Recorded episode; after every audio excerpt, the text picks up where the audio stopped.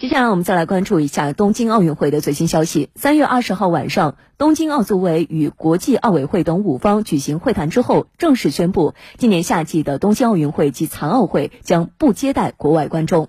那么，东京奥组委还透露，本届奥运会面向海外观众已经售出约六十万张门票，今后将为海外观众办理退票等程序。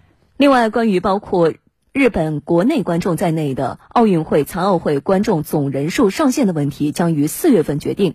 根据相关人士透露，如果说新冠肺炎疫情仍在持续蔓延，奥运会和残奥会也有可能不安排观众。